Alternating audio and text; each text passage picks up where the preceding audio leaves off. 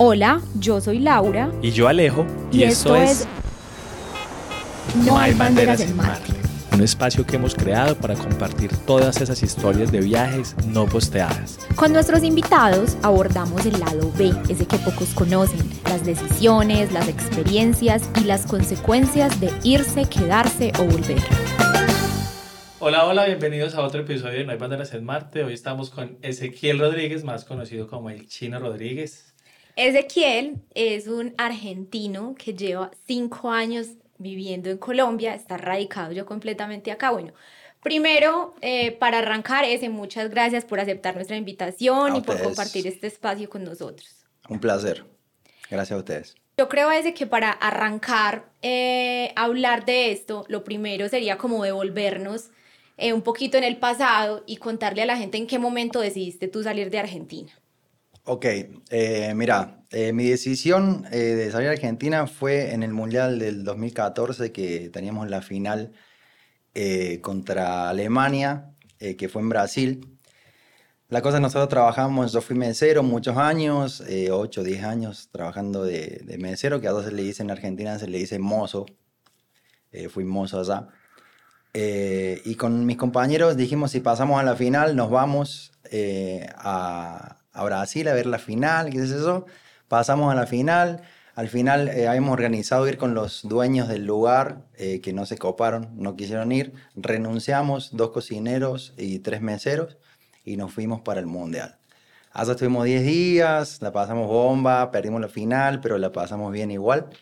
Y ahí decidí, dije, o sea, me gustó tanto conocer tanta gente de tantos lados que dije que hay otra experiencia de vida, no solamente eh, vivir, trabajar eh, y el, círculo de, tener hijos y que, que, en el futuro lo iba a tener, pero, pero no quería terminar en, en, la ciudad que donde nací, hacer todo lo mismo que hacen todos, ponerte el negocito ahí, no era lo que yo quería y ese viaje me hizo darme cuenta de eso. Eh, yo volví con, con la idea de viajar, metidísima en la cabeza, y se lo comenté a mis amigos y dos amigos me dijeron que, que de una, que se prendían. Y estuvimos tres meses más juntando un poco de plata para salir y nos fuimos. Nos fuimos para Brasil sin vuelta así de ida. Eh, yo venía de una relación fallida, estaba muy, con mucha tusa. Mi, mi, amigo, el otro, se terminó con la novia que salía hace como 10 años y, y chao, dijimos, nos vamos, ya. ¿Cuál era el plan? O sea, salieron de Argentina y qué tenían pensado. Sí, eh, primero hablamos eh, que nos íbamos y dijimos qué carajo hacemos, porque hay que vivir de algo y qué es eso. Eh, yo toda la vida me dediqué a la música, no de lleno, pero como que cantaba y mi compañero sí era guitarrista. y dijimos, hagamos música en la calle.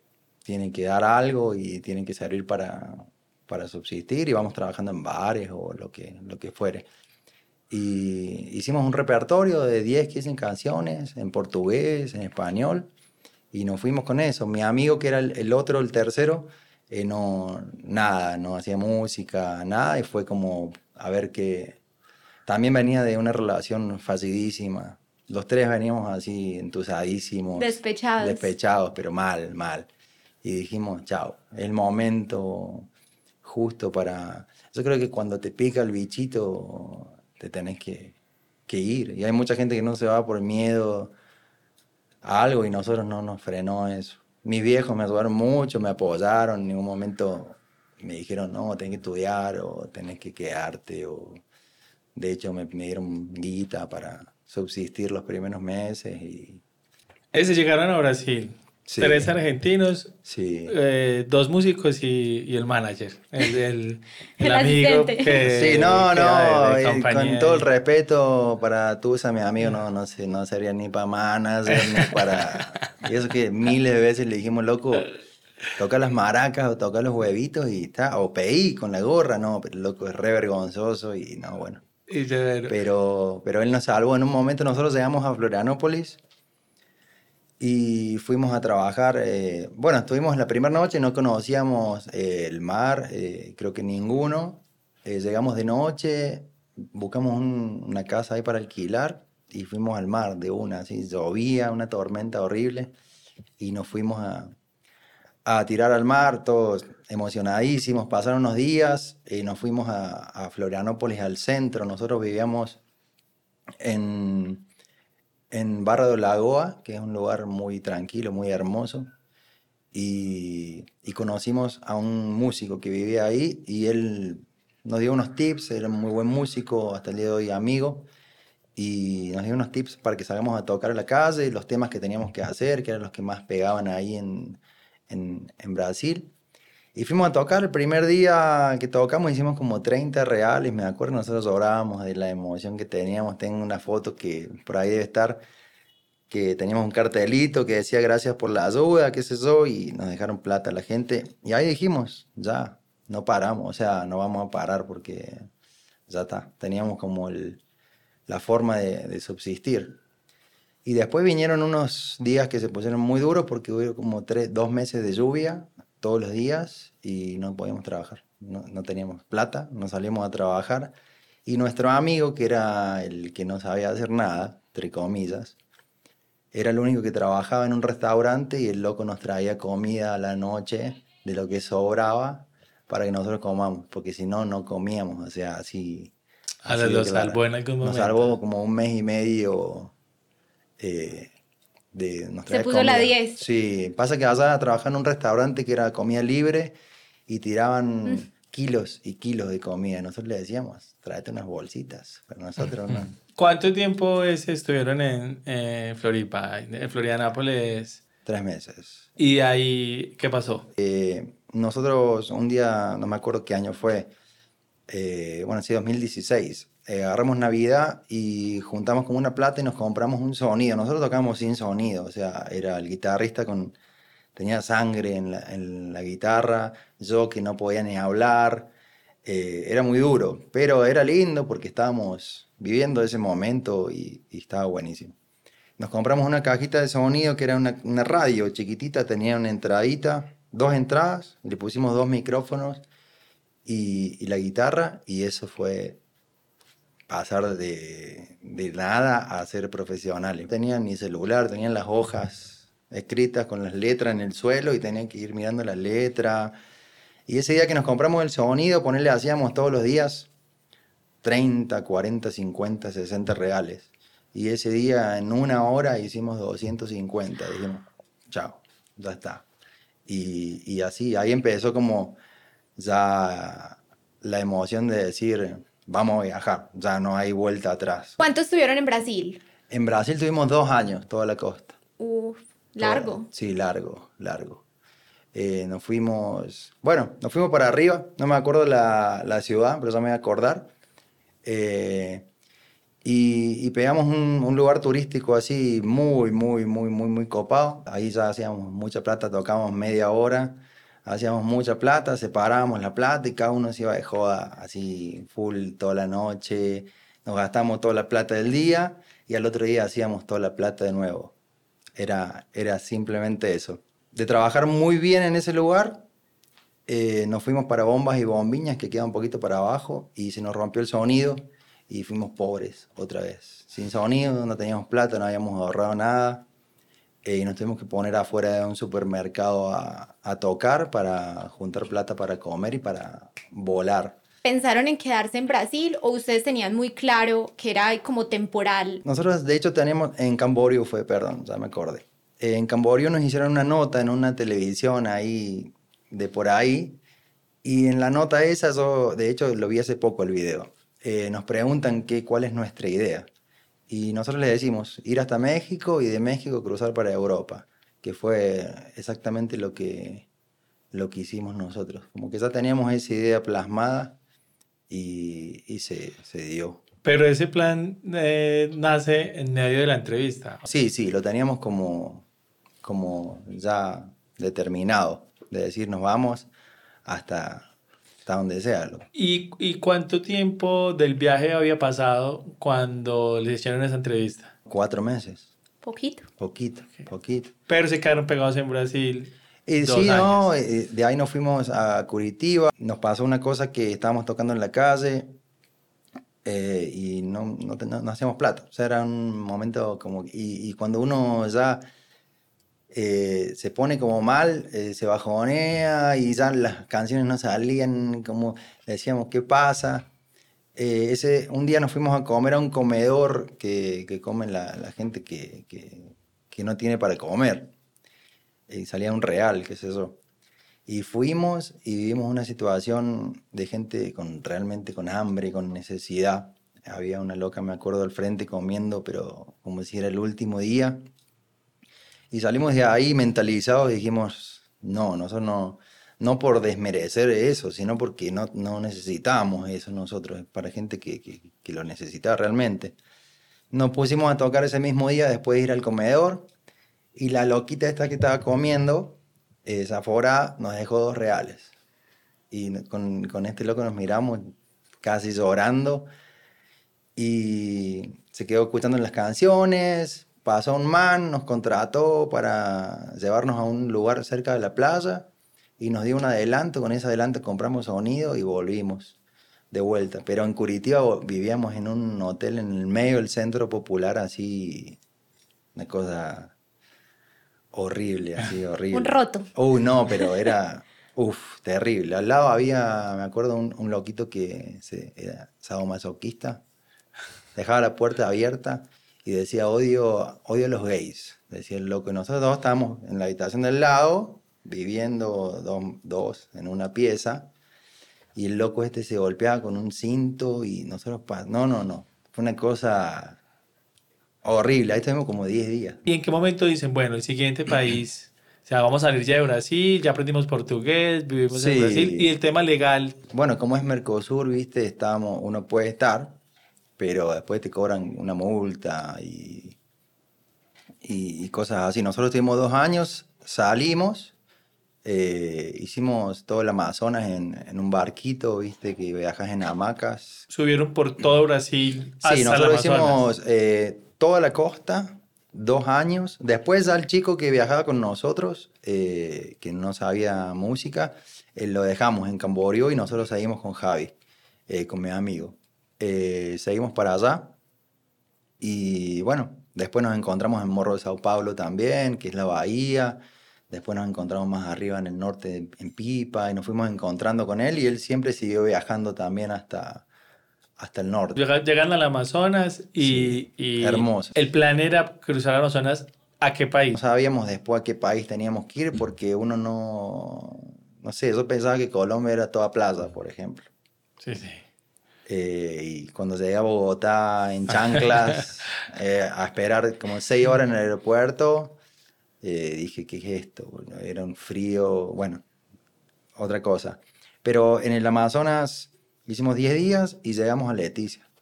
Eh, y nos pusimos a tocar en Leticia también.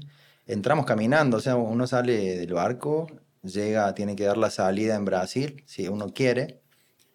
Eh, yo hasta el día de hoy debo una multa ahí, si me la perdonan. En Brasil. Ah, en Brasil. Sí. Si entro tengo que pagar como, no sé, como mil dólares. Si no, no puedo salir. Puedo entrar, pero no puedo salir. Sí, hay un tema y es que cruzar las fronteras por tierra es muy diferente a cruzar las fronteras cuando uno llega a un aeropuerto toca hacer migración, o sea, hacer migración No- por tierra. Nos, nosotros nos bajamos en, en por lo menos, en- por ejemplo, si vas para, para Brasil de Argentina, por tierra tenés que hacer un papelerío, pum, te hacen bajar del bus. Pero en Leticia, en barco, a, eh, de, de, de Brasil a, a Leticia, me decía la gente, yo le decía, ¿cómo hago para ir caminando? Me decían, y pasamos caminando. De hecho, yo me volví a hacer la salida porque nadie, no hay nadie que te diga, hey, eh, no puedes No salir. puedes o pasar.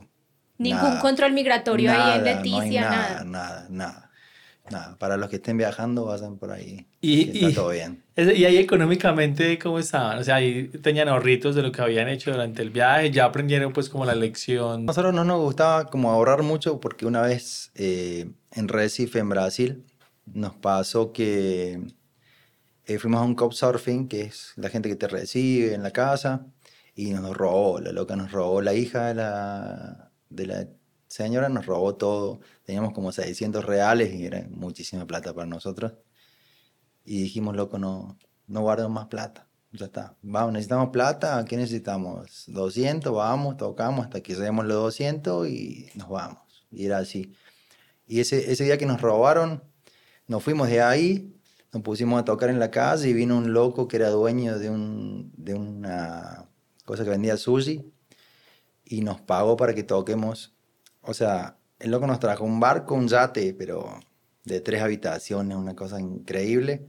Nos pagó a nosotros para que en el yate nos lleven hasta la puerta de su sushi eh, que tenía un restaurante y toquemos ahí para todos los cosas del restaurante y después nos, el barco nos llevaba para el mar y nos íbamos tocando así.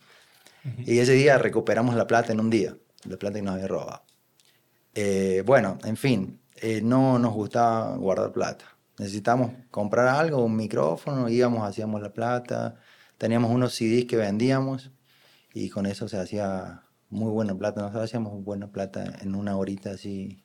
Como cuál fue el momento, en algún momento pensaste, parce, la embarré, uh, de pronto uh, está muy duro, me voy a acabar en Argentina. No, fue la mejor decisión. Porque al día de hoy, por ejemplo, se me presenta un problema y, y a mí, obviamente no un problema de salud, un problema de trabajo, un problema que se, no sé, te cancelan un evento, viene la pandemia y son, uno ya está preparado, por lo menos yo, como para enfrentarlo, ¿viste? No, no es que digo, oh, y me deprimo y digo, la puta madre, eh, lo peor que me puede pasar. En el viaje nos pasaron cosas muy buenas y cosas muy malas, de no tener plata para comer, de tener hambre eh, mismo y, y, no tener la forma de hacer en ese momento la, la plata, de, de, no tener plata para, para dormir en algún lugar y estar en un lugar en que es muy caro. Hemos llegado caminando a lugares que eran carísimos y buscamos para dormir y no hemos encontrado para dormir y en el suelo, en donde venga pero eso también no era tan grave para decir eh, me quiero volver o porque teníamos la música. Para mí, sin la música sí me hubiera pasado eso. Sin la música me hubiera, creo que no hubiera ni salido. Tenemos como el imaginario de que Latinoamérica es un poco más hostil, ¿cierto? Más peligroso, sí. hay más violencia, que no es lo mismo quizás irse a viajar eh, sin plan o sin plata o sin lugar para llegar en Europa que hacerlo en Latinoamérica. ¿Tú alguna vez sentiste que, uff, esto está, esto está delicado? Nunca nos pasó nada. Nosotros, de hecho, vivimos en, lugares, yo creo que si uno va con respeto. Nosotros entramos en lugares que la gente nos decía, váyanse ya mismo de acá porque lo van a matar. Y yo creo, siempre pienso hasta el día de hoy, eh, si uno va con respeto y, y bien, no pasa nada. Y, y, con el tema, hay un poco de rivalidad entre Brasil y Argentina por el tema del fútbol y, se y mucha gente se lo toma muy, muy personal y se lo lleva pues a la, a no, la vida diaria. Y... Nosotros la rivalidad que hemos tenido de, con el fútbol son de, de, de, de, broma, que te cagas de risa, que Maradona, Pelé, que pum, que pan. Pero hemos tenido la oportunidad de, en canchas eh, también... Eh, demostrarles que somos mejores. No, no, no, no, Hemos tenido partidos de fútbol y, y la verdad que hemos quiso que, que tuvimos tres contra Argentina, Brasil y le hemos ganado, pero siempre es, nunca, como te digo, hemos tenido partidos de fútbol duros así. Por ejemplo, cuando llegamos a Florianópolis, nosotros no sabíamos nada de portugués y nos invitaron a jugar un partido de fútbol. Y en su portugués nos dijeron que estábamos apostando un cajón de cerveza y nosotros no teníamos un peso, o sea, y no entendimos nada, no entendíamos que era una cerveza, dijimos, bueno, y lo ganamos, le ganamos la cerveza a esos culeados. Y no teníamos idea nosotros, después nos dando tres cervezas, no sé qué es eso. Pero te terminas cagando de risa, ¿no? Los brasileros son lo mejor que hay, lo mejor, yo no puedo decir nada, o sea, vos vas toca la puerta a un brasilero y le decís, soy argentino, estoy viajando, no tengo para comer, venga, que comer, te quiere bañar, son una masa, todos, todos, todos, no hay, bueno, bueno hay excepciones por ahí. Sí, sí. Pero en general, pues la experiencia bien. En general, sí. Llegan a, a Leticia, y hay un cambio también cultural ahí, seguramente en la frontera no tanto, pero sí. llegan sobre todo a una parte de Colombia que es, la plata, muy diferente al resto de... Los miles de, pesos. Es decir, cambia, cambia todo. Bueno, hay una ventaja, hay una ventaja ahí que están hablando en español. Eh, de pronto se facilita un poco la cosa, pero es una, una región muy alejada del, del centro del país, que en Colombia casi todo pasa en, en el centro. Sí. En Leticia, la gente muy de pueblo, muy, muy tranqui, muy, muy bien, muy bien. Nosotros también tocamos. Creo que no había lugar donde no tocábamos. De hecho, en el barco donde viajábamos también tocábamos, que tocamos y el loco nunca nos pagó ahí para que si no se me vea y me dé plata. No, no, no. El loco dijo, le pago al final y nunca nos pagó. Después yo fui a cobrarle, fui a cobrarle, casi me mata. No, un desastre. Eh, pero la, en Leticia, muy bueno. ¿En qué salieron de Leticia hacia...? De Leticia nosotros estábamos súper cebados con conocer la, la plaza. Y nos, fuimos, nos tomamos un avión directo para, para Santa Marta. Nos fuimos a conocer Taganga. Un lugar... Yo estaba enamorado de ese lugar. O sea, Leticia, Bogotá, Bogotá, Santa Marta. Y ahí nos fuimos, y ahí de Santa Marta nos bajamos y dijimos, ¿dónde hay plaza linda? Nos, nos dijeron Tanga, y nos fuimos para Tanga. Muy hermoso de día, muy raro de noche. ¿Por qué? Porque, no, de noche se transforma toda la gente ahí. O sea, no toda, pero eh, la gente que es buena onda de día, a la noche consumen cosas. O sea que hubo una percepción de, inseguridad. Total. No, Tanga más, era, más, de la que vivieron en Brasil en algunas partes de Brasil. En mi vida. En toda mi vida. No, no, vos escuchabas todos los días, che, le robaron a unos argentinos acá que los pusieron en bola, le sacaron, los, hicieron poner en hilera, que le sacaron toda la ropa, le robaron la plata. Todos los días escuchaba algo así, boludo. Y, y ya, escucharlo ya varios días, sí, claro. decís, está heavy. Y ponerle, nosotros nos hacíamos unos amigos, nos hicimos unos amigos, eh, amigos, unos conocidos ahí que, que nosotros eh, pasamos el día en la plaza tomando cervecita, pum, y a la noche esos mismos culos nos robaron. Y al otro día lo vemos a los locos con la camiseta que le habían robado a, a la novia de mi amigo, porque bueno, en el viaje mi amigo se puso de novio y ya viajamos, éramos Ah, bueno, no les conté la parte que en Brasil, en, en Pipa, que es un lugar muy turístico, nos iba muy bien. Nosotros trabajamos viernes y sábado y todo el otro día era playita y chao. Y conocimos dos músicos más, un cantante, guitarrista y un percusionista. Argentinos. Argentinos. Y nos fuimos con el percusionista, ya éramos tres músicos. Hicimos toda la parte ahí y terminamos en hicimos todo el norte de Brasil. ¿Y con él llegaron a Colombia? Con él llegamos a Colombia. ¿Y él dejó, él dejó al otro músico solo? El otro no estaba decidido, él tenía que irse, volverse a Argentina y estaba como ahí que no decidido y le dijimos, bueno, nosotros nos vamos y nos juntamos en Colombia de nuevo. Eh, si te pinta, qué sé yo, vamos y nos vamos a México y trabajamos en México, esa era la idea. Y no, bueno, llegamos ahí a, a Tanga, ya éramos tres músicos y el novio del, la novia del, del guitarrista. ¿Brasilera? Eh, no, argentina, ella rosarina. Okay. Sí, y que ahora ya él tienen dos hijas. Quedaron ahí, del viaje, claro. Quedaron ahí juntos. Y bueno, en Tanga, esos locos que nos robaron, al otro día los vemos, le decimos, hey, loco, esas cosas son nuestras, cigarrillo, encendedor, eh, eh, remera. Ah, disculpa, pa, buenísima onda. dijimos, culiado, somos conocidos. Ah, sí, nada, que Y dijimos, no, esto está muy raro. Y nosotros tocamos en, en, en, Casita del Mar, se llama. Ahí le mando un saludo a Casita del Mar, eh, al dueño, que no me acuerdo el nombre. Y tocamos ahí, nos explotaba eh, muchísimo. Y tocamos, no sé, eh, tres, cuatro horas y nos pagaba 60 mil pesos. A tres y nos daba una pizza que le decíamos que si nos podía dar una pizza para cuatro y nos daba una pizza así. Era una cosa así. Hijo de puta. Y un día vino el loco y nos dice, chicos, ¿pueden tocar una horita más? Y yo le dije, mira, eh, de una, pero ¿cuánto arreglamos? Como si estábamos hablando de un millón de pesos. No, no, ustedes toquen. No, le digo, pero arreglemos. O sea, capaz que eran 30 mil pesos más, no sé, 20 mil. No, y le digo, no, mira, si no arreglamos, yo no sigo. Y el loco se enojó y se puso a discutir ahí con el percusionista. Yo me acerco, yo siempre fui muy calentón. Eh, y mi viejo siempre me enseñó de, yo estar en otro lugar, viste, que no sea tan calentón. Y yo, bueno, hasta ese día lo había aplicado. aplicado. Y ese día el man viene y me dice, no, porque este es un payaso. Él es paisa, el loco, el dueño de Casita del Mar, es paisa. Y le digo, no, mira, yo con todo respeto le digo, pero el payaso sos vos.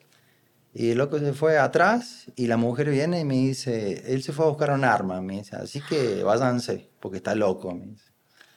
Y le digo a Javi, si ella nos dice eso, vamos. Y la esposa lo dice, es que... Y agarramos las cosas, le digo, chicos, vamos corriendo, pum, pam, agarramos los soportes, micrófono, qué sé yo, y veo loco sale con la pistola acá y empezamos a correr. Casita del Mar queda en la plaza del centro, y nosotros vivíamos, teníamos que cruzar todo el centro para, para llegar a la casa. Eh, yo en ese entonces, hago un paréntesis, eh, conocí a, Pili, que es mi esposa ahora, y yo tenía una cita con Pili esa noche que, que, digamos, pero como amigos. Se casó en Santa Marta. Sí. Y en el pasado, ¿cuánto tiempo ah, llevan en Santa Marta más o menos para esa época? Una semana. Listo. En esa semana conociste a una chica colombiana. Sí, conocí a una chica colombiana. Que estaba turisteando. Que estaba turisteando con la madre, digamos, así. Yo estaba tocando y ellas nos iban a ver en, en plan buena onda, ¿viste? Así, todo bien, de amistad. Y, y, ya, ah, hubo una magia ahí y vos empezaste a salir y esa noche tenían sí, una esa noche teníamos cita, que, o sea, cita, ella estaba con las amigas, nosotros íbamos todos, nos juntamos en realidad a bailar, a joder por ahí. Eh, y, bueno, nos fuimos corriendo, había fiesta ese día y este loco nos perseguía, nos perseguía con el arma, nosotros entre toda la gente. Le digo, chicos, corramos, corramos. Le digo, no creo que nos dispare en medio de toda esta gente porque le, no, no va a hacer eso. Pero corramos, cuando pasemos la gente nos quedaba como justo la parte donde siempre le robaban los argentinos, que era una parte muy oscura. y digo, ahí corramos, tenemos que doblar y digo, cuando doblamos, le damos, pero masa, eh, Romy, que era la chica, le digo, agarrar la, la llave de la puerta, tener la lista, entramos y nos mandamos y nos escondemos y chao. Y corrimos y corrimos, yo veía que este loco venía con el arma y corriendo y corríamos, corríamos, corríamos, pero no tan demostrativo porque hay mucha gente, hay mucha policía y todo. No se nos ocurrió ir con la policía porque no, no sé, no, yo no confiaba en nadie en ese lugar. Y nos fuimos a la, a la casa, en la esquina doblamos, entramos y el tipo nos vio cuando entramos y estuvo pateando la puerta como un loco ah, mucho tiempo, así, pa, salgan hijo de puta, así que Y mi, el percusionista dice, yo salgo, le digo, boludo, ¿qué va a salir? Que te metan tiro este loco. Y yo la llamé a la chica colombiana, Pilar, y le digo, mira, no vamos a poder llegar llama a la policía, por favor, porque hay un loco acá en la casa que nos quiere matar. Y nos salvó. Llamamos a la policía, vino la policía. Cuando vino la policía le dijimos de este loco y dijo, ah, sí, él es así, ya sabemos. Era vicio, era vicio. Los chicos dijimos, chao, nos vamos. Y al otro día nos fuimos como ratas. De Santa de Tanga nos fuimos como unas ratas, así a las 7 de la mañana en taxi hasta Santa Marta, Santa Marta, Barranquilla y nunca más. ¿Y qué pasó con Pilar entonces? ¿Sí hubo cita? No, no. Después, más adelante. ok, bueno. Más adelante. Bueno, ahí eh, Barranquilla y ahí, ¿qué otras partes de Colombia recorrieron? Eh, Barranquilla, de Barranquilla estuvimos unos 15 días, estuvimos viviendo en, un motel, muy lindo. Eh, no me acuerdo bien el lugar porque no conocimos mucho de Barranquilla, pero tocamos en la calle, nos fue bien. Eh, y de ahí nos fuimos a Cartagena. En Cartagena sí tuvimos como que unos dos meses viviendo en el centro histórico, así. Llegamos la primera noche a Getsemaní, tocamos, nos vio la dueña de un restaurante y nos adoptó. Nos llevaba todos los fines de miércoles, sábado a tocar el restaurante. Eh, y fue una parte muy linda, porque hacíamos nuestra platita, íbamos a tocar al centro histórico, que hay mucho turismo. Sí y juntamos plata para ir a Argentina después. O sea, que de Colombia... De Colombia nos fuimos para Argentina un tiempito. Pero... A pasear. A pasear. De, y de vuelta. A la, a la salida. Y vuelvo, y de plan era, voy a Argentina y vuelvo a Colombia porque sigo... Sí, nosotros nos fuimos para Argentina, volvimos eh, y nos recibió Pili eh, y las amigas en la casa. Estuvimos en Bogotá viviendo ahí, que estuvimos de ocupas como un mes y medio, así éramos seis ya, porque...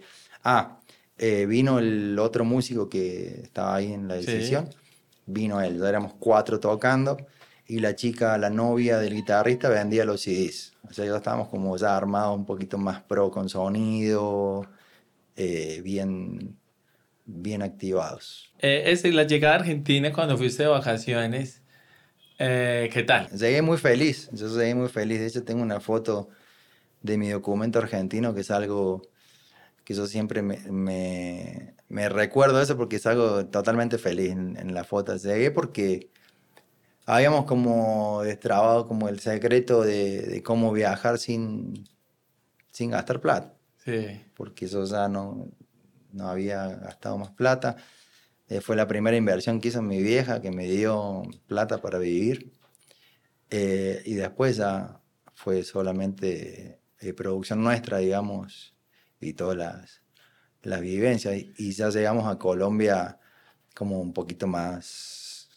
Eh, organizados. Organizados y más... ¿Y en esa llegada en algún momento pensaste como, me quedo, no, la no, no, mis amigos de pronto se siguieron con vida Igual porque hasta ese momento la experiencia en Colombia había sido muy dura. Solamente en Taganga, por, por este man, porque encima Taganga es una cosa muy, muy hermosa. Yo me levantaba y veía sierras y plazas y decían, ¿qué es esto? Es increíble. Pero, pero bueno, yo creo que no es un secreto que Tanga sí, sí, se manejan muchas cosas extrañas. Ese, tú, tú tenías como un imaginario de Colombia antes de conocerlo, tú nos dijiste, yo me imaginé que eso era pura playa, pero eh, los colombianos siempre estamos como digamos, de muy prevenidos nosotros y muy prevenido el resto del mundo porque sabemos que nos han vendido pues también como una imagen de que somos súper violentos, de que es un país que ha estado mucho tiempo en guerra, que el tema del narcotráfico. Sí, ¿Cómo la llevabas tú con eso? Yo cuando voy a un lugar, por lo menos en, e, en ese momento, cuando iba a, los lugares, no le daba bola a nada. O sea, de decir, eh, si había narcos, si, si, la, si las minas hablaban, ay papi, ¿qué, qué es lo que, lo que habla la gente? ¿viste? Ay, a mí la gente por ahí me preguntaba, uy, las colombianas, ¿qué dicen papi, rico? Y le no, o sea, no, tienen, o un amigo que es fanático de, de Escobar, traeme una camiseta, me decía, le digo, eh, hasta hace poco, ¿viste? digo, bueno, esa otra historia que, que, uno no sabe. Yo trato de llegar al lugar y descubrirlo yo, que cómo es la movida. Sí, hacerte tu versión. De... Hacer mi versión. Ponerle Brasil, yo no fui con, con, con ningún tipo de, de, expectativa, es decir, la gente está lo... Lo que sí yo sabía que, que iba a ser musical, muy musical, y Brasil fue, fue lo más musical de, de todo. La gente feliz, loco. La gente en Brasil es es feliz. La pobre, la rica, la... tienen esa, esa cosita, esa esencia. ¿En qué momento ya dices tú como, bueno, he estado viajando mucho, me he estado moviendo por varias partes, pero ya Colombia se está poniendo en el mapa como un destino, como que ya no estoy aquí de paso, sino que eso ya se está poniendo más serio y ya voy a empezar a organizarme acá? Eso solo decidí eh, más adelante, cuando ya me, me, me, puse de novio, digamos, con Pilar, la chica que nos salvó. la chica que nos salvó de, del dueño de Casita del Mar. Te salvó la vida, es que te salvó, la, vida. la vida. Sí, no, yo creo que nos iba a romper la puerta. Y no, después, bueno, cuento rapidito, más o menos. Eh, nos fuimos a Panamá. Eh, Panamá es un lugar increíble, estuvimos en Bocas del Toro tres meses, playa, trabajamos en lugares increíbles.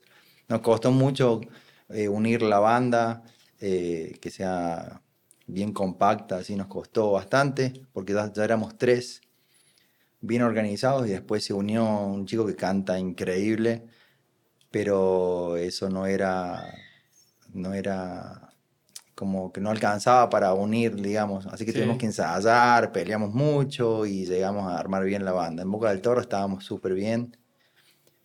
Y en Boca del Toro ya me junté con, con Pilar de vuelta, ya fue a visitarnos, nos pusimos de novios. Pilar de, se fue para Panamá a mm. encontrarse con ustedes. Yo creo que fue como a ver también que eso que, que si... Que si, iba en serio si iba en serio o no.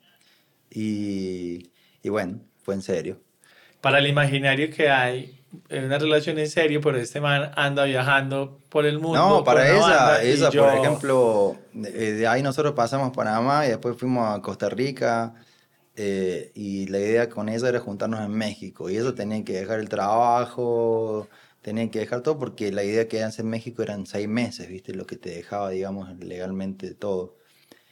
Y bueno, hizo como un súper. Eh, me tiro de cabeza eh, porque dejar todo por un loco que está viajando, que capaz que se va a la mierda, ¿me entendés? Porque está bien que nos conocíamos, pero no era, tuvimos, nos pusimos de novios eh, en, en, Panamá, tuvimos 15 días y ahí yo me fui a Costa Rica, en México y nos conocíamos como eso, nos vimos en Bogotá, en la casa de... ¿Se habían visto cuatro veces? Sí, y y bueno, ya fuimos los dos a México con esa idea. Ella se, se vino para, para Colombia a, arreglar todo. Yo me fui a México y dije, nos, nos, vemos allá. Y allá en México estuvimos viviendo. Y ahí fue como más eh, de decir, mm, ya estamos de novios. Eh, tenemos que, que, ver qué hacemos en el futuro, dónde vamos a estar, porque viajar eh, ya se pone muy, muy heavy. cuando, yo, mi idea ya era, yo siempre quise tener mi empresa, eh, ya ser un poquito más profesional. La calle yo la amo, de hecho acá en Medellín el primer año fue de tocar música en la calle. Yo siempre, nunca tuve miedo de empezar de cero porque me parece que, que uno se va a otro lado tiene que arrancarte cero y... Pero, o sea, están, bueno, ya Pilar va a México, se quedan en México juntos un tiempo. Seis meses. Ahí está la banda era súper. Trabajamos en Plaza del Carmen, en hoteles cinco estrellas, en bares. Eh, estábamos súper, súper bien. Y estaban eh, ya con las, con varias, varias novias. novias. Bueno, en un momento los cuatro estábamos de novios ya. Sí. Ahí ya, Eran como de ocho. Estábamos, sí, éramos ocho. Y cada uno alquilaba su casita por ahí, en pareja o, dos parejitas. Y ya nos hemos armado como una comunidad de, de, novias y, y, novios. ¿En qué momento pasa en que, pues ya, si te vienes para Colombia con tu novia, pues es, es como tomar una decisión y es voy a parar? Y nosotros en Cartagena eh, conocimos a Clara, que es una cantante eh, alemana, una, una cantante que es muy buena, ¿viste? Esa compone, es muy trabajadora. Eh, y le gustó mucho lo que hacemos nosotros. Y ella tenía la idea de llevarnos a, Alemania.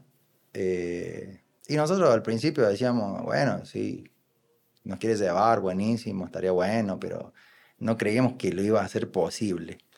Y la loca un día nos eh, ya yendo a México, eh, antes de ir a México, la loca nos mandó los pasajes de ida para Europa. O sea, nosotros fuimos a México ya sabiendo que no íbamos para Europa a Pilar. El, ya le dije, o sea, sabíamos que yo me iba a ir para Europa en ese momento después de México. Pero eh, arreglamos eso. Yo me iba a Europa y después, eh, con Pilar nos íbamos para Argentina, yo se la presentaba a todos mis familiares, a mis amigos, conocía todo ahí y después nos veníamos para acá. Para mí está buenísimo. A mí me encanta, me encanta.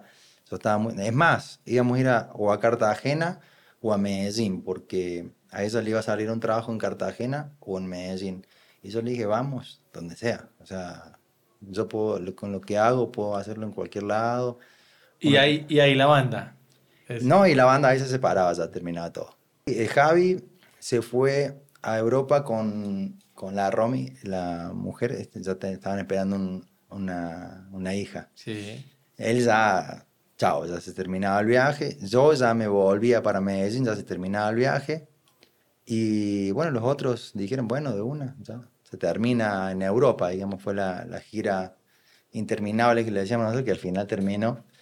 Pero en Europa estuvimos tres meses de gira, no, un mes y medio de gira con Clara, eh, y después un mes y medio de gira solos nosotros, que, que ahí fue como una diferencia, porque Clara es una persona que viene a Alemania súper organizada, allá son muy organizados, y el mes y medio que tuvimos con ella fue una gira súper buena, lugares increíbles. Y el mes y medio que tuvimos nosotros fue volver a la calle, la pobreza. Nos echaban de los lugares donde tocábamos en la calle porque no se podía tocar en la calle. Pero era también, también la idea de terminar como, como arrancamos. De hecho, terminamos Javi y yo porque los chicos se fueron para Argentina y terminamos Javi y yo, eh, mi amigo, en las Islas Canarias, tocando los dos. Eh, ¿Cómo empezó como la de despedida, sí. ¿Cómo empezó en Floripa? Como empezó en Floripa, sí. Lauri. No, llega no, me, hay, varias cosas ahí. Hay un tema ahí como, siento yo, de, de las emociones, los viajes. En los viajes uno genera, y más en ese tipo de viajes, yo viajé así igualito por Sudamérica, también de aquí, de Colombia hacia Argentina y se generan unos vínculos también muy fuertes. Oh, eso porque, muchas amistades. Exacto, porque hmm. siento que las cuando uno está más vulnerable, las situaciones están difíciles, si uno logra sobre, como en las relaciones, si uno logra sobrepasar los momentos difíciles, se regeneran unos vínculos muy fuertes y hay una relación de, de, cuidado por el otro. O sea, seguramente cuando ustedes, eh, Javi y ese estaban los dos solos, pues eran la familia, que yo cuido de Javi, Javi claro. de mí y se vuelve una familia, se vuelve muy intensa la relación.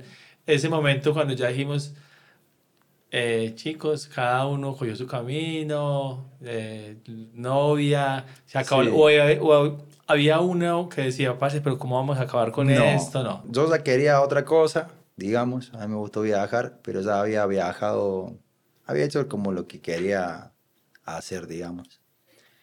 Eh, a mí la verdad que sacando una, una, reflexión de eso, me aburrió un poquito el tema de, que se vuelva todo un poquito más fácil de, en lo que hacemos nosotros. A mí capaz que lo que me mantenía vivo esa idea de viajar era mochilear y, y ser eh, un poquito más, no sé, no sé si desordenado o, o que te pasen cosas, bueno, ser más, más hippie, digamos. Sí, también se les volvió rutina sí, vivir así, y perdió la magia. Para mí perdió, perdió un poquito la, la magia, todos estábamos cansados también. Yo con Javi venía, veníamos de vernos todos los días, viste, eh, ya intensamente. intensamente, ya hacíamos todos juntos, que, que, que, está perfecto, pero creo que también tiene todo un, un cerramos ese ciclo eh, así. A mí, a mí, sinceramente, eso, como que fue todo como, como tenía que ser, así. Está bien, no me quedé con ganas. Igual yo ponerle al día de hoy me agarran ataques de nostalgia. Todos los, cada dos meses, cada tres meses que veo una foto, pum, digo, qué cosa tan hermosa lo que, lo que vivimos. Y sé que no se puede repetir, no se va a repetir, pero queda mucha gente eh, que yo aprecio por ahí, que quiero mucho, que nos conocimos y que vivimos experiencias espectaculares. ¿Ese qué fue lo que más te costó o lo que más te ha costado de, de adaptarte a Colombia? Pues de decir, bueno, voy a hacer una vida acá. Sí. ¿Qué ha sido eso? ¿Qué es lo que más dificultad te ha generado? Yo ponerle, eh, fui a Argentina hace, hace un tiempito y hace cinco años que no iba. Fui un mes, se me hizo muy corto, ¿viste? Pero, pero bueno, eh, estoy buscando la manera hoy en día de, de, ver cómo puedo hacer. Es muy caro el pasaje, o sea, para toda la gente que, que quiere visitar a sus familiares, es carísimo, loco. Y, y, ya cuando uno, ya somos tres y ya es extremadamente caro. Un poquito de contexto. Ese vuelve a Colombia. Sí. Con Pilar. Ah, sí, sí. A Medellín. ¿Se casa? Se casa. En 2018 eh, vinimos acá, ese fue un año que yo vine acá y dije, yo voy a trabajar con la música, no sé qué carajo voy a hacer. Así que el primer mes que vine subí un videito ahí cantando una canción y puse busco guitarrista eh, para trabajar. Eh, yo no sabía dónde íbamos a trabajar ni cómo, pero hay, hay, que armarlo primero. Y se unió un loco que es de Itaúi, Alejo, y ahí y ahí quedamos eh, trabajando. Eh, al próximo año nos casamos, ya nos casamos con Pili y, y ya, súper amaneado, como dicen acá.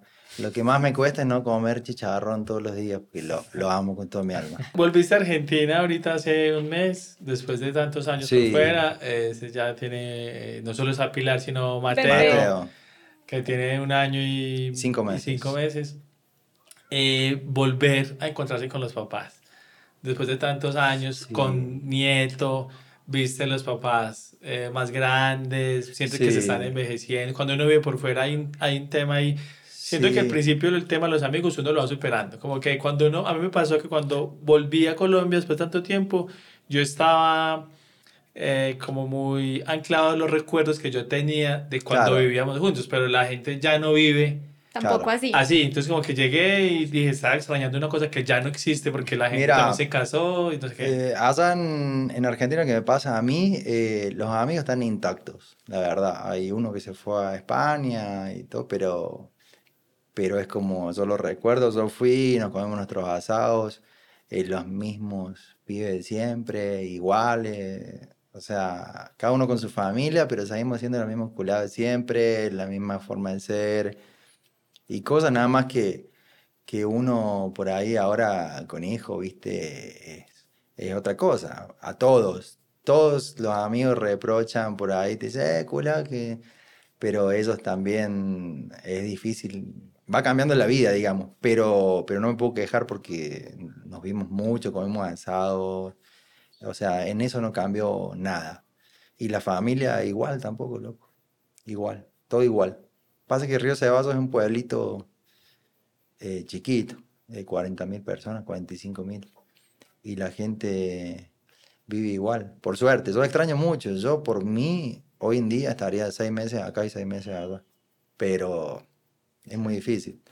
Pero eh, mi idea es, ver la forma como de trabajar por allá, porque también la vida se pasa y uno tiene que ver a la familia. ¿Han pensado entonces en algún momento como en moverse para Buenos Aires? O sea, yo tuve una idea, eh, pasa que es muy difícil también porque ahora Mateo va a ir a, a, jardín. a jardín, Pili trabaja hasta diciembre, ¿viste? Nos queda solamente enero para ir, pero, pero bueno, buscar una forma para, para eso. Ahora mis viejos eh, vienen en octubre, así que esa es otra forma también de, de matar esa saudade.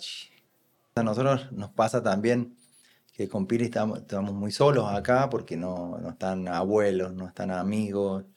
Eh, bueno, ahora tenemos amigos pero, pero es muy duro esa parte. Es muy duro esa parte porque, culiado, es muy lindo eso. Y no tenerlo es duro. Pero bueno, uno elige también.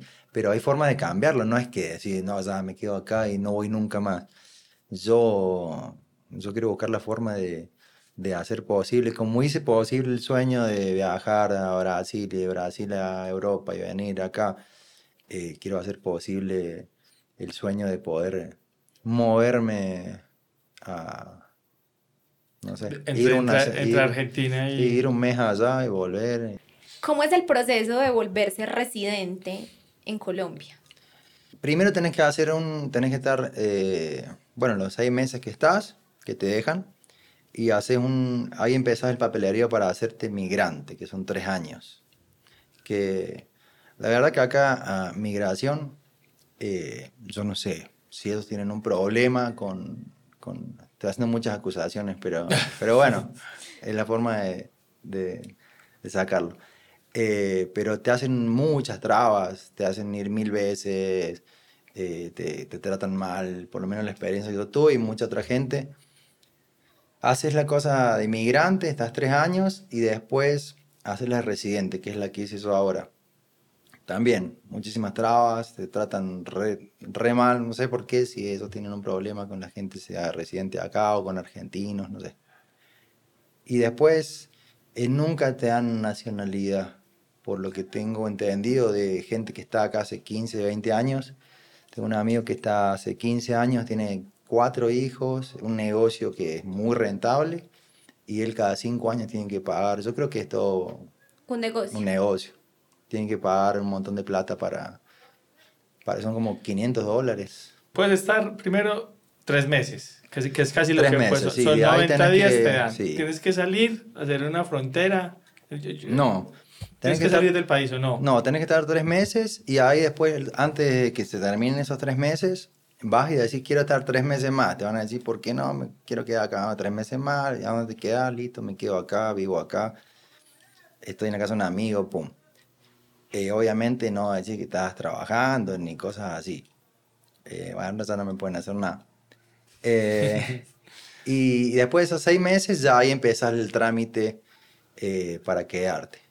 Que, que vos lo podés hacer porque en mi caso, que yo dije que estaba viviendo con mi pareja, que, que ya me quería quedar acá, que pum, que pan, y te hacen como una, unas preguntitas y después te lo aprueban o no te lo aprueban. Yo no conozco mucha gente que no se lo hayan aprobado, ¿viste? Pero, pero bueno, mi experiencia fue, fue así. Eh, la primera que fui a hacer fui a Bogotá, eh, ahora lo haces todo por internet. Por internet, pero pero sí, no es fácil. No es fácil, no hay como una guía. Tenés que descubrir cosas vos solo y gastar mucho tiempo en eso. En cinco años tengo que, que hacer de nuevo. Pagar de nuevo. Pagar de nuevo. O sea, tu situación hoy eres residente, permanente. Residente permanente. Ese, ¿qué le recomendarías vos a un argentino que digamos se quiera venir mañana para Colombia? ya sea como vivir una experiencia corta o a intentarlo, a mirar si se puede vivir bien acá, ¿cuál sería como ese consejo que tú le darías? La verdad que, que no tenga una expectativa así de, de decir me, me, salgo de Argentina. Primero que no tenga una expectativa de que Argentina es una mierda, porque hay mucha gente que tiene esa que dice que Argentina es una mierda, que se quiere ir. Yo no me fui por eso, yo me fui por propia experiencia. Cuando vos te fuiste de la crisis, lo que estaba pasando, eso no estaba todavía tan latente o vos ni para la gente siempre está mal. O sea, yo no he estado un año que, a no ser con Menem, pero Menem estaba destruyendo todo a, cambio de eso. Pero nunca escuché a un argentino que no se queje de la situación. Eh, me parece que la situación se la hace uno. Acá tampoco no está todo bien. Y, o sea, y está cada vez peor pero tampoco puedes caer en eso. Uno tiene que seguir laburando, tiene que seguir en su en sus cosas y va a haber trabas y cosas, van a haber unos que roban más, unos que roban menos, otros que no roban. Eh, obviamente que, que, hay un político que a la mitad del pueblo le gusta, a la mitad del pueblo no le gusta, pero, pero hay que, primero hay que respetar eso y hay que venir con, con, con la idea de, no de decir me, voy a hacer rico acá en Colombia, porque vos venías a trabajar de mesero a Colombia y es lo mismo que trabajar de mesero en Argentina. O sea, de eso olvídate. Para mí si querés hacer diferencia de decir de plata, digamos, que toda la gente piensa en la plata hoy en día, eh, te vas a, Europa o a algún lugar. Donde la moneda... Donde la moneda. Pero si querés conocer un lugar increíble y pasarla súper bien, eh, puede venir acá tranquilamente porque eh, Colombia tiene una diversidad loca. Así vos hace 30 kilómetros y hay unas montañas eh, con frío, la gente es distinta, la comida es distinta, la música es distinta, hablan distinto, hace 50 kilómetros más a tener la playa. O sea, es una cosa increíble, es así chiquitito y, y tenés muchas cosas. Para el que quiera venir, depende a qué quiera venir, eso.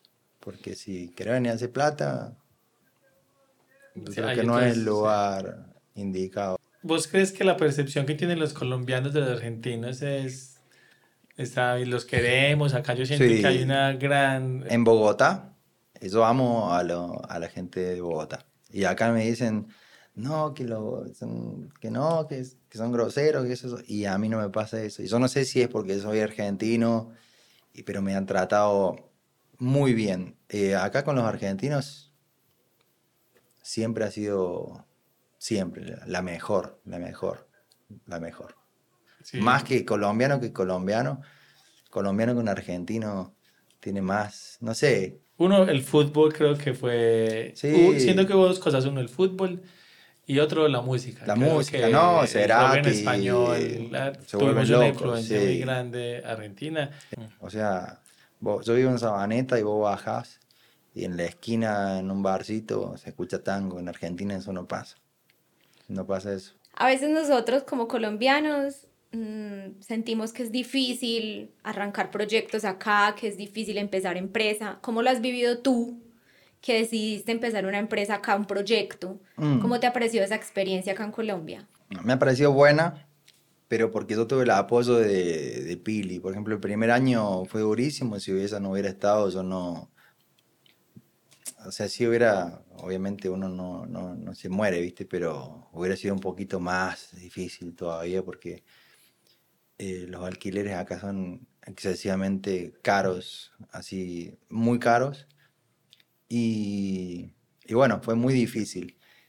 Pero creo que si uno tiene ya la idea en la cabeza y hace algo, porque hay mucha gente que dice, ay, me gustaría, yo sabía que iba a terminar va, no terminó, pero sabe que, que, hoy en día iba a estar como estamos eh, trabajando porque lo tenía ya proyectado, digamos. O sea, sabe que no podía fallar eso.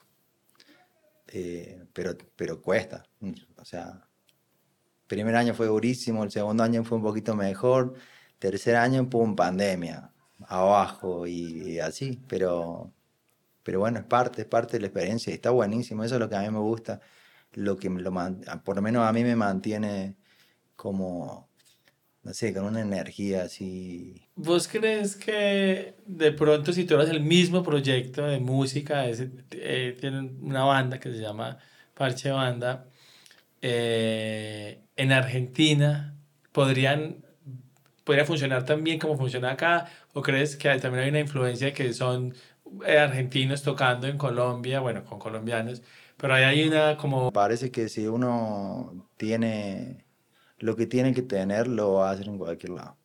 E, es, lo, que, lo que yo pienso. Y en Argentina todo el mundo te dice, no, porque la música no se puede vivir, pero hay mucha gente que vive la música y si vos buscas bien eh, el, típico, el tipo de público que querés, yo se voy a ese vaso a trabajar la música, me cago de hambre porque sé que, que ahí la gente no, no consume música en vivo para el cumpleaños, para la boda, eh, porque no, monetariamente por ahí no, no se puede. Pero si me voy a Punta del Este, a Uruguay, o me voy a Argentina, a Mar del Plata, sé que, que se va a poder, ¿me entendés? O a Buenos Aires, o si uno le busca la vuelta, eh, en cualquier lado, se puede trabajar en cualquier lado.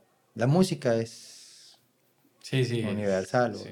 Culturalmente hablando, ese, ¿qué es lo que te ha parecido más difícil, con lo que más has chocado de, de Colombia, de los colombianos? O sea, con, con, los colombianos como personas, ¿sí? Así o... Sí, como con nuestra idiosincrasia. nuestras prácticas, nuestras costumbres, que tú digas, uff, me cuesta mucho eh, ah, asimilar por ejemplo, Por ejemplo, a mí, me a mí con los argentinos me parece que me encanta, es algo que me encanta, y porque al mismo tiempo me genera ruido.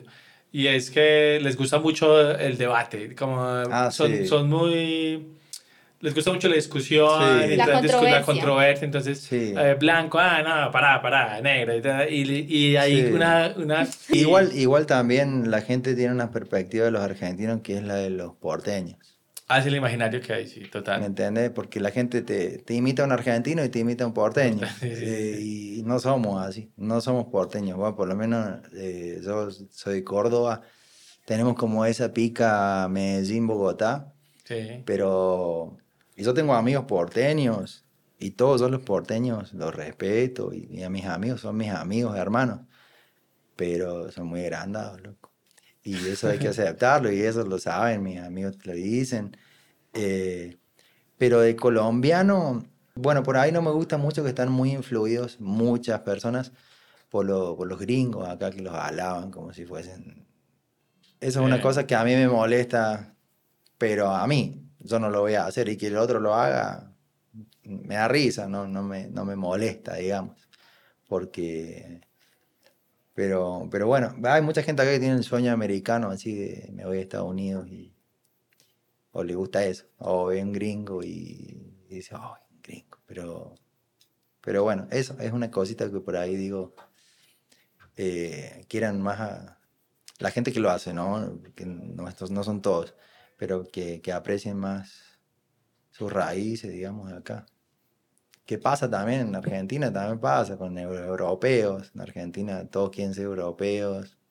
Argentina tiene una gran eh, influencia europea porque la migración hasta hace relativamente poco. Sí, la comida, todo. Llegó a una camada de Europa muy grande y por eso todos son italiana y española y creo que eso también hace pues que haya como una influencia muy grande cultural. Y nosotros es creo que la cercanía también a, a Estados Unidos. Mucho Hollywood. Mucho, sí. sí. gringo. Sí.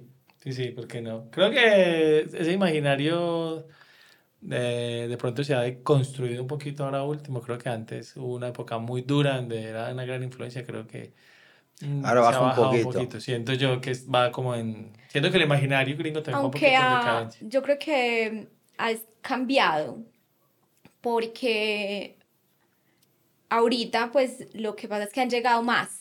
Entonces como que yo siento que hay mucho más extranjero ahora, y mucho más gringo, por ejemplo, ahora en Colombia. Entonces como que ya la relación también es diferente, como de tenerlos acá viviendo, mucho turismo. Anteriormente era como, como mucha influencia, pero de lejos. Nosotros gringos son los monos de acá para nosotros. Ah, ya. Nosotros una persona mona le decimos, cuando, cuando me dicen mono, a mí me dicen mono, me da mucha risa, mono, monito. Me gusta esa, esa palabra. Pero, ¿usted sabe de dónde viene la palabra gringo? De, de, green, de gringo, Gringo home, mm. que los gritaban, creo que en Centroamérica, creo que en Salvador, no sé exactamente, que les gritaban a los, a los soldados gringos, a los soldados estadounidenses que, Go home. que se fueran el gringo. Porque eran, claro. Si estaban ahí como asentados, no sé, no sé. No, pero igual todo bien, todo bien con los gringos. Sí, sí, sí, no, no. Todo bien. Hay muchos, hay muchos ahorita acá. Por ejemplo, yo que vivo acá en Colombia, eh, soy muy fan de, de apoyar las empresas colombianas y en ropa, en todas esas cosas. Y por acá son muy consumistas, ¿me entiendes? Eh, por ejemplo, acá en Medellín hay, yo que soy músico, como que hago averiguación de eso, hay como 40 centros comerciales, solamente en Medellín, ¿me entiendes? Y en Córdoba hay 3, 4, 5. Acá consumen mucho, mm. mucho, mucho, mucho, mucho, mucho.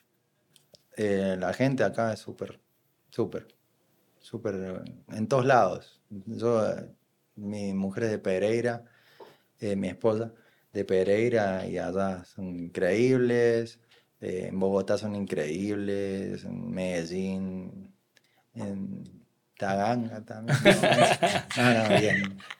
¿Cómo te ves en 20 años? ¿Cómo me imagino o cómo lo proyectaría yo con una casita en un lugar así con, con un patio? No quiero vivir más en departamento, pero eh, con Mateito ahí ya haciendo o viajando. Yo le voy a incentivar mucho que viaje o que viajemos. Me gustaría mucho viajar. Eh, y como, como profesional me gustaría ya tener ya mi propia música, ya ser conocido mundialmente. Haciendo música. Haciendo música. En, bien. ¿Te imaginas acá, en Colombia? Sí, puede ser, sí, acá, pero ya visitando mucho Argentina o, mitad y mitad. Nunca pensé, 20 años me parece como, como no. no. Muy largo. Sí, es que yo no quiero pensar en eso porque hay gente muy grande ya y ya no quiero imaginar, no quiero imaginarme esa parte. Me imagino la parte más fea de yo hecho mierda y y los que ya estaban hechos mierda hoy, ya que no estén o que estén más hechos mierda y no... Pero, pero sí, cinco añitos, diez añitos. Veinte es mucho. Ese, mucho eh, tiempo, ¿no? Eh, boludo? Es que yo, imagínate que en el 2015 me fui a viajar y estamos en 2023 y me pasaron muchísimas cosas. Y, y yo veo atrás y digo, es poco tiempo, son siete, ocho años. No es mucho tiempo. Pero, pero es mucho tiempo al mismo tiempo. O sea, depende de lo que quieras. Si vos te vas a sentar en una finca 20 años, eh, no te va a pasar nunca nada. Yo siempre le digo a la gente que me dice, si es algo viajar o algo, o te dice, hoy te pasaron un montón de cosas, y sí, boludo, sí, estoy en una semana en una ciudad, en otra semana en otra ciudad, tres días en otra ciudad, inevitablemente si te mueves y hablas con gente y haces cosas, te pasan cosas. Si te vivís del trabajo a la casa, el colegio, cosas, o vas a vivir toda tu vida así. Una de las cosas que, que pasa cuando uno decide viajar mucho, moverse mucho, es que se vive muy intensamente. Entonces, muy intensamente. Un mes Mm, claro, un mes para una persona que está en su país con un trabajo estable, que lleva cinco años, diez años haciendo lo mismo, pues un mes más, un mes menos no tiene como mucha diferencia, pero si todo el tiempo estás experimentando cosas nuevas, visitando lugares diferentes, conociendo gente, claro. tú dices como, o sea, siento que he vivido y he vivido muy mucho, intensamente. Mucho, yo cuando me pongo a pensar, a mí me, me encantaría como escribir, no sé si escribir un, un libro, porque no me da la, mente, pero un blog una, algo para contar mi historia, no para contarla ni para que la conozcan, sino para que la gente diga, me voy. Hay mucha gente que dice, me quiero ir, y está uno, dos, tres, cuatro años con ese pensamiento de me quiero ir. O sea, no puede ser que vos estés con, con tu mente en otro lado y, y sigas haciendo lo mismo de siempre. Yo, por ejemplo, viajando descubrí eh, lo que puedo, mi profesión, digamos, que, que, la tenía ahí, todo, yo decía, me decían, canta bien, qué es eso, pero eh, descubrí que puedo vivir de eso y hoy en día eh, aprecio mucho eso porque eso trabajo de lo que me gusta. Para mí el, el secreto de la buena vida es eso, trabajar de lo que te gusta, no, no hay otra cosa. Hacer ah. lo que te gusta, loco. A mí me pasa mucho eso y es, claro, claro, yo nos hemos movido mucho. Yo antes de conocer a Laura también hice algo parecido a lo, a lo que tú hiciste y a veces en conversaciones como que eh, cuenta una historia, es como, ah, me pasó esto y me pasó esto y con temas de fronteras por tierra que no me dejaban entrar, que me tocaba volverme. Y sí, la gente como que dice, ah, pero como que no, no creo, estás alardeando. Y claro, lo que pasa es que cuando decides todos los días vivir, entre comillas, algo diferente, pues obviamente pues vas a tener historias diferentes para contar, a, a diferencia si lo haces eh, todos los días, estás en el mismo trabajo por los últimos 10 años, que no está mal, también es una decisión que mucha gente toma, que prefiere la estabilidad, que incluso cuando yo he estado viajando, extraño a veces la estabilidad. Son los momentos también. Nosotros estábamos viajando y unos locos nos dijeron que querían viajar, le dije, vayan a viajar, ¿qué es eso? Y Viajaron, el loco tuvo un mes, se quebró la pierna en como tres pedazos y la pasó para el orto, se volvió a la casa quebrado, sin plata. Y cada uno vive, vive esa experiencia, loco. Y, y te, pasan, te pasan cosas buenas, te pasan cosas malas y vos podés decir, me voy o, o me vuelvo, ¿verdad? Si estás en la loma del orto es más difícil, por ejemplo. Y si tenés gente que te apoye, por ejemplo, mis viejos, yo sé que si mi viejo le decía, papi, me quiero volver, esos me iban a apoyar de una forma u otra. Siento que eso, no todo es para todo el mundo. Hay, hay personas que deciden, por vivir experiencias, sacrificar otras cosas en la vida, como no sé, a veces unos lujos que cuando uno está viajando renuncia a muchos claro. Nosotros vivimos con un grupo de amigos que nos formamos un buen grupo de amigos viajeros que viajamos ahí como unos dos meses, tres meses éramos como 10 y vivíamos en una casa que no tenía piso, tenía piso de tierra. Éramos un barrio en un paraíso que se llama Lago do Paraíso en Jericoacoara, que es un lugar de la putísima madre. Y éramos, vivíamos en un barrio pobrísimo. Éramos la única casa que tenía agua y venían todos los, los viajeros a, a, pedir agua, a bañarse, que súper pobre, o sea, pobre de no tener nada pero estábamos tan felices, loco, éramos una amistad así muy, muy, muy felices, muy felices, dormíamos en el suelo y nosotros, y teniendo nuestra platita, pero, pero no te importa, o sea, lo que me gustaba mucho a mí de viajar era que yo estaba con una pantaloneta, dos camisetas, las chanclas y el micrófono y ya, no necesitaba más nada, nada, nada, nada. Hoy en día necesitas miles de cosas para vivir que no las necesitas. Eh, pero no sé, la sociedad te lleva, digamos, a, a necesitarla, celular, el, un iPad, una tele, eh, pero yo en ese tiempo era muy, muy, fui muy feliz, ahora también, pero en ese tiempo también fue muy, muy libre de, de decir, no necesito nada y, y viajar. Es muy... Pero te digo, sin la música no podríamos haber hecho eso, porque veíamos cómo viajaban los otros y se les complicaba muchísimo, muchísimo todo. Por ahí no tenían plata o no tenían para comer o...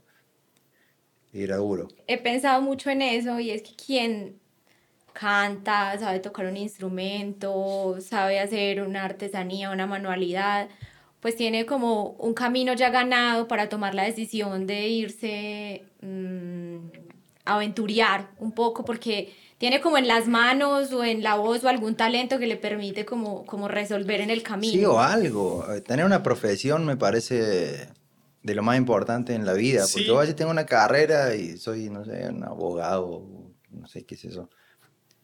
Pero no sabes nada. De... Pero las profesiones oficiales son como más difíciles de aplicar si no tienes como un, un contexto que te lo permita, como que los oficios, me parece que desarrollar un poquito el tema de los oficios sí te abre como un abanico de posibilidades, que no importa el lugar donde oficio, estés. Perdón, no una profesión, un oficio. No importa el lugar donde estés, pues tienes una opción ahí que te va a permitir.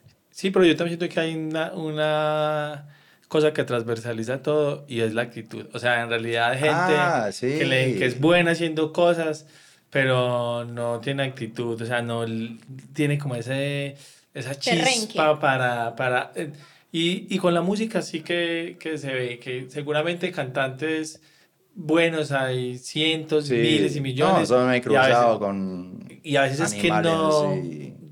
Tienen como el, el, la chispa porque es por timidez o no sé por qué, cada uno con una historia diferente, pero eh, en el mismo viaje se da uno cuenta como la, la, la, capacidad que usted tiene para también resolver el día a día. Claro.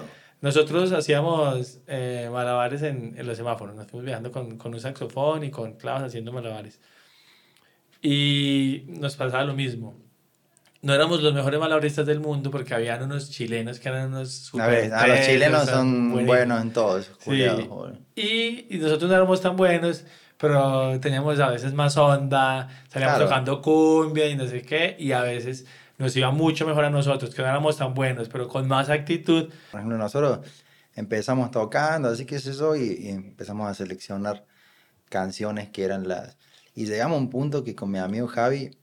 Eh, hacíamos eh, los CDs, hacíamos día 600 y los vendíamos y esos iban un mes, dos meses, vendíamos todos y tocábamos 8, 10 temas y nos íbamos. Y ese era el show que hacíamos y tocábamos siempre el mismo tema, eh, pero porque eso, buscarle la, la, la, vueltita, ¿viste? Y éramos dos locos con una guitarra y unos micrófonos y, y ya le buscamos, viste, la forma del sonidito con batería para, para que suene. Buscar un producto también, no es ir a también hacer pulsera de mierda y venderla, porque había, hay, hay ese tipo de gente, que va y hace unas pulseras con dos hilos, pero están los culiados que te hacen terribles collares con piedras y cosas. Esa gente es la que le, le, va bien. Es una mezcla entre hacer algo bien hecho, y meterle... Sí, que lo disfruta. Hay, muchos, hay muchos viajeros que, que, piensan también que la gente tiene que ayudarlos porque son viajeros y... Así no es suficiente. Y, no es así, nosotros viajamos con, con gente a la, a la, par, digamos, no con ellos, pero a la par, que los locos salían a pedir fruta, a la verdulería y como exigirles que le den. Y no es así, no es así. eso es no respetar el lugar donde estás, donde estás parado, digamos, porque si salís a viajar me parece que tenés que, que mínimamente planear un poco porque si no le terminabas pasando mal. ¿Será que Mateo va a hablar argentino o hablar paisa? No, Mateo va a hablar ¿Qué? más paisa. No, paisa, sí. Paisa, claro. Pero, pero si todo el día el papá le está hablando. Pero hoy, pero en, cuando entra al jardín, todo el día, es el mismo problema que tienen. Hace poco hablé con un amigo que. Sí, va a ser re paisa. Claro. Y, y dice, el niño no me quiere hablar español. El niño me entiende cuando yo le hablo español y creo que es lo que le pasa a muchos niños y es, pues a muchas familias. Y es que el niño se va para el colegio, habla seis horas, siete horas inglés y cuando llega a la casa pues no quiere hablar español, no quiere cambiar el chip. Yo entiendo y les hago caso, pero yo no les voy a responder en, en español. Creo que hacer lo mismo. O sea, por eso mismo yo quiero que, que lo haya seguido, digamos. A... Pasa que nosotros en Argentina somos muy familiares. O sea, vos vas a Argentina con nosotros y es asado, comida, a la tarde voy a tomar unos mates. Todos los días son así, todos los días. Que cosas que acá, bueno, nosotros no nos pasa porque no tenemos mucha, mucha familia, digamos, por lo menos yo. Pero yo veo la otra gente y no es así como, como allá, ¿me entiendes? Yo eso lo extraño mucho, de decir, che, me tomar unos mates a tu casa y es diario, o sea, diario, diario, y caen, estás en la casa de alguien y caen dos amigos más y te va a comer un asado a la noche y es así la vida allá. Pero bueno, quiero que, que no se pierda eso. Pero el problema es la plata. Así que si, si alguien quiere solventar el viaje y ayudarnos a crear felicidad en una familia, acá estamos Parche Banda Instagram. Bueno, ese. Eh, después de toda esta historia, seguramente mucha gente pues, quiere escuchar a decir, ahí este man, yo todo este tiempo viajando con la música, tiene que ser un reventón. ¿En dónde pueden escuchar como las redes eh, sí. para contratarle a alguien que... Ah, sí, claro. Nosotros estamos trabajando súper activos eh, acá en, en, Medellín y vamos a todo Colombia en realidad si, si nos precisan. Nos pueden encontrar Parche Banda en Instagram y en Facebook. Así nos encuentran y ahí, bueno, somos dos argentinos, dos colombianos, dos de Córdoba, uno de Itagüí y uno de Chiriguaná y hacemos rockcito y eh, para todos los gustos. Así que Muy buenos. Muy buenos, los hemos visto varias veces. Ese, muchísimas gracias por sacar el rato. Esto nos lo debíamos así como, Uy, sí. años vamos a grabar, vamos a grabar, y bueno, las ocupaciones y la vida misma. La vida de adultos. No, la vida de adultos. Muchas gracias por el rato, eh, muy enriquecedor. Después hacemos un especial de, de anécdotas. Sí, de clips pequeños. sí, sí, sí, sí, clips pequeños. Me gusta, me gusta la idea. Muchas gracias a todos a, a, que sigan a Parche Banda y escuchen que es un proyecto muy bacano. Y a nosotros también recuerden que nos encuentran como arroba no hay banderas en Marte, en todas las plataformas, en Facebook, en Instagram, en TikTok. Estamos subiendo los episodios con video en YouTube y también quien nos quiera escuchar nos encuentra en Spotify, Apple Podcast o Google Podcast. Cada semana tenemos un episodio nuevo, entonces recuerden que estamos ahí conectados por todos lados. Muchas gracias por el tiempo, muchas gracias por llegar hasta aquí. Nos vemos en la próxima. Chao, chao.